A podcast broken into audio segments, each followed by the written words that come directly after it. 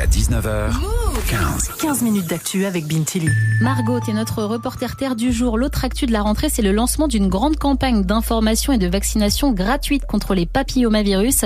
C'est pour les élèves de 5e. Tu as sorti ton micro-move devant un collège parisien pour demander aux élèves ce qu'ils en pensent. Ah, devant les grilles, ça sent bon la rentrée. Les élèves ont sorti leurs plus belles chemises. Ce sont les grandes retrouvailles entre copains et copines après l'été.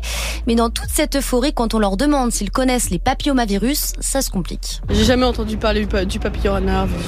Papillon? C'est une variante du Covid? Je sais pas trop euh, c'est quoi précisément. C'est nouveau ou ça y était avant? C'est une maladie... Euh... Bah c'est tout ce que je sais.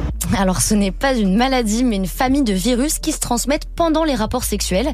Avant 25 ans, 4 jeunes sur 5 vont rencontrer le HPV, le Human Papilloma Virus. Le problème, c'est qu'à terme, ce virus, ces virus peuvent causer des cancers du col de l'utérus, de la gorge ou de la tête et du cou.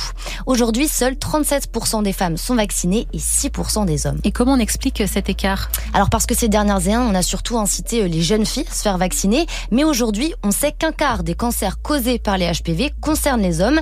Sauf que le message n'est pas encore bien passé.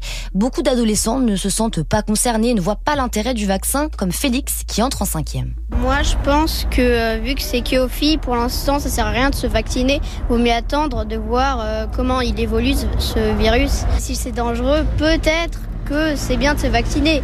Mais moi, je vais pas m'injecter quelque chose pour une maladie que j'ai peut-être même pas. Pour l'instant, je sais pas. Ah, du côté des filles, le discours est bien différent. Sacha, en troisième, aurait bien aimé être concernée par la campagne contre le HPV comme ses camarades de cinquième. Très pas mal qu'on nous informe un peu plus parce que nous, par exemple, euh, ma copine et moi, on connaissait pas trop euh, ce que c'était en, profondeur et tout. Et ce serait aussi pas mal qu'on puisse se faire vacciner si les enfants de cinquième peuvent se faire vacciner. Comme ça, bah, tout le monde est protégé, il n'y a aucun risque euh, sur ça. Alors Margot, là, on a entendu les collégiens, mais ce sont bien leurs parents qui décident. Oui, et ceux que j'ai rencontrés sont partagés. Certains estiment que 11-12 ans, c'est trop jeune pour se vacciner puisqu'on n'a pas encore de rapport sexuel. Pourtant, selon Olivier Marpeau, chirurgien gynécologue à Aix-en-Provence, qui cumule plus d'un million d'abonnés sur TikTok et Insta, c'est idéal. La vaccination dans les collèges, c'est vraiment un excellent moyen de toucher les 11-14 ans. Parce que quand on a 11-14 ans, on va plus chez le pédiatre. Ils sont un peu trop grands, nos collégiens, pour aller chez le pédiatre. Donc ils vont plus chez le pédiatre et ils vont pas encore chez le généraliste. Donc ils échappent complètement à la vaccination, à la prévention et au dépistage. Et ça, c'est un problème. Donc vraiment, le collège, c'est extrêmement important de passer par cette porte-là pour les atteindre et pour pouvoir les vacciner et faire toutes ces mesures de prévention.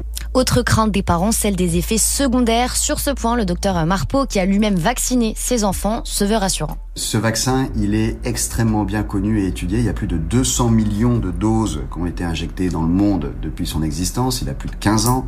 Il y a des pays, notamment les pays anglo-saxons comme la Nouvelle-Zélande ou l'Australie, où on vaccine dans les collèges depuis des années. On a un recul qui est énorme, un nombre de doses injectées qui est énorme et toutes les études disent la même chose.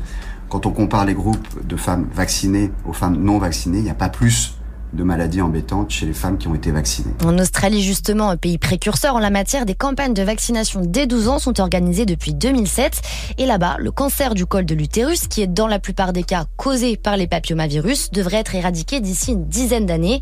En France, le vaccin contre le HPV est entièrement remboursé par la sécurité sociale jusqu'à 19 ans. Et la campagne de vaccination va commencer dans les collèges d'ici un mois. Merci beaucoup Margot.